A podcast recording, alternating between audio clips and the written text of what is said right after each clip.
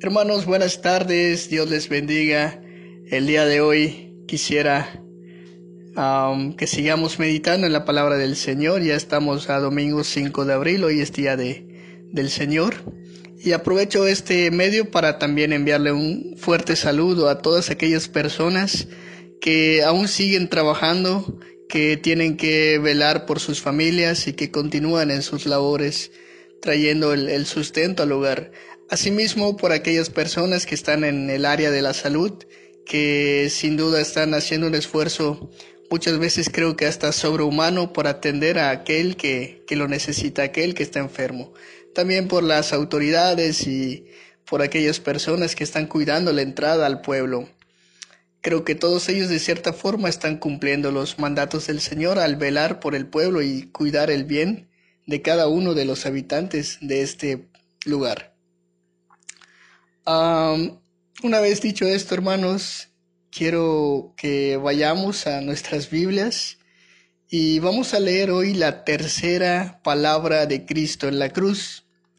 Y esta palabra habla sobre la provisión que Cristo tiene para su propia madre. La escritura dice en Juan capítulo 19, versículos 26 y 27 lo siguiente. Dijo a su madre, Mujer, he ahí tu hijo. Después dijo al discípulo, he ahí tu madre. Eh, quisiera repetirlo una vez más. Jesús dijo a su madre, mujer, he ahí tu hijo. Y después dijo al discípulo, he ahí tu madre. Cuando contemplamos a Jesús en la cruz, sufriendo y teniendo un gran padecimiento, lo imaginamos eh, viendo a un grupo de mujeres cerca de la cruz y junto a ellas al apóstol Juan, quien es el discípulo que él amaba. Y entonces entre ese pequeño grupo de mujeres junto al apóstol estaba María, la madre de Jesús. Desde el punto de vista humano, sin duda ella era muy era una persona muy importante y muy querida para él. A veces Cristo tuvo que hablarle con firmeza, pero podemos eh, ver por la escritura que aún así era su madre. Él había sido concebido en su vientre por la acción sobrenatural del Espíritu Santo. Ella lo había dado a luz, lo había colocado en el pesebre, lo había cuidado durante su niñez. Seguramente le enseñó parte o muchas historias de la escritura sobre patriarcas, los reyes, los profetas y cómo ellos eh, tenían que cumplir el plan y el propósito de Dios. Y también había sido un ejemplo radiante de piedad para Cristo. Ahora, leemos que estaban juntos en la cruz Jesús y su madre. Y Jesús en ese momento vuelve a mostrarnos que Él no está pensando en su propio dolor, sino en el de ella, y está decidido a evitarle a María el dolor de verlo morir de modo que hace uso de un derecho que según los estudiosos hasta un hombre crucificado tenía, es decir, el de hacer un testamento.